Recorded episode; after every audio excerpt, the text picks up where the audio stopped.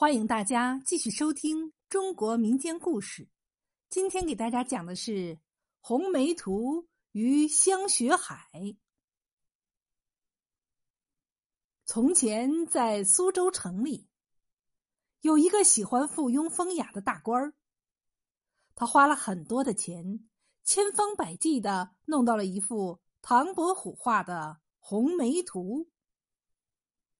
到手以后，大官儿就把它当成宝贝一样，小心的锁在香樟木的箱子里，从来不肯轻易拿出来给人看。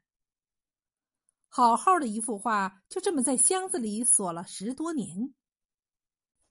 这一年，大官儿大摆筵席，庆祝自己六十岁的生日，很多亲朋好友都来庆贺。吃完饭以后，大家都知道大官儿有一幅名画。红梅图，有人就撺掇大官儿，让他拿出来给大家开开眼。大官儿喝得醉醺醺的，又听到人们夸赞他收藏的红梅图，心中十分得意，于是叫一个手下把装着红梅图的木箱拿来了。大官儿拿出钥匙，打开锁，小心翼翼的取出红梅图，挂在了厅堂的正中央。自己站在一旁沾沾自喜，等着听客人的赞赏。可等了半天，不但没听到客人的惊叹羡慕，反而听见有的客人在冷笑。大官十分奇怪，连忙走过去一看，立刻目瞪口呆。好端端的一幅红梅图，因为被锁在木箱里，没有及时拿出来晾晒。天长日久，不但纸上有潮湿、虫蛀的痕迹，就连画上原本枝繁叶茂的红梅也变得稀稀落落、歪歪斜斜，好像马上就要凋谢了一样。大官儿十分生气，一怒之下就把花扯了下来，扔到了外面去了。当时苏州城外有一座山，名叫邓尉山。邓尉山上住着一个名叫梅老老的花农，他经常带着自己种植的鲜花到苏州城来售卖。大官扔掉红梅图的当夜，下了一场春雨。第二天清晨，梅老老进城卖花，正巧走过大官家门外的小巷。他走着走着，忽然觉得好像踩到了什么东西，低头一看，原来是一幅画。他连忙把画拾了起来，一看上面画的是几枝梅花，画上还沾了不少的泥水。梅老老把画捡起来，一边擦一边说：“挺好的画，真是可惜了，可惜了。”他把画拿回自己家里，仔仔细细用布把上面的泥水擦干净了，又放在太阳光底下晒了一阵。然后就挂在了自己家的黄泥墙上。说来奇怪，这红梅图沾过泥、浸过水、又晒过阳光以后，居然重新活了过来。画上原本凋零的梅花，竟然重新抽出了花苞，一朵一朵的又盛开了起来。梅姥姥看着这美丽的梅花，觉得越发心明眼亮，心情舒畅。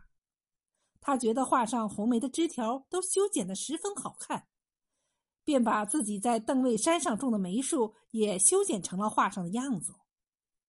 梅树在梅老老的细心栽培和精心修剪下，变得越发的漂亮。渐渐的，邓尉山上的梅花越种越多，越长越好，梅老老和他的梅花也越来越出名了。名声传到苏州城里。开春时节，人们都争先恐后的来到了邓尉山欣赏梅花。大官听说了这件事儿，也坐着轿子赶到山上凑热闹。他来到邓尉山，只见山上山下、屋前屋后，全都开满了梅花，有白色的，有红色的。登高俯瞰，一片茫茫，梅林如海，梅花如雪，清香扑鼻。大官儿就被这美丽的景象深深的迷住了。他在山上信步闲行，不知不觉的就走到了一个小屋的旁边。他见屋边的红梅花修剪的十分特别，意趣横生，觉得种花的人一定是一位高手。于是他信手推开了屋门，走了进去。刚一进门，他就看见了黄泥墙上挂的一幅画，他觉得这画十分的眼熟，便走上前去仔细一看，才发现竟然是被自己扔出去的红梅图，而且画上原本。残败凋零了的花朵又重新开满了枝头。大官儿又奇怪又生气，走上前去，一把就把画扯了下来。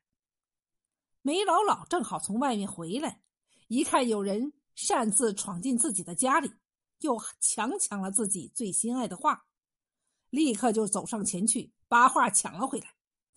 大官儿想把画重新据为己有，也不肯放开。俩人你争我夺，谁也不肯松手。只听“刺啦”一声，红梅图被撕成了两半。街坊四邻听到声音，连忙跑来问清楚情况，劝了好半天，才把梅老老和大官给劝开了。可是好端端的一幅红梅图已经损坏了，只剩下邓尉山上漫山遍野的梅花，越开越盛。每到冬末春初，梅花就凌寒开放，舒展冷艳的姿色，倾吐清雅的馨香。康熙三十五年，江苏巡抚宋洛到此游览，触景生情，题下千古绝名的香雪海，被人们传颂至今，名扬天下。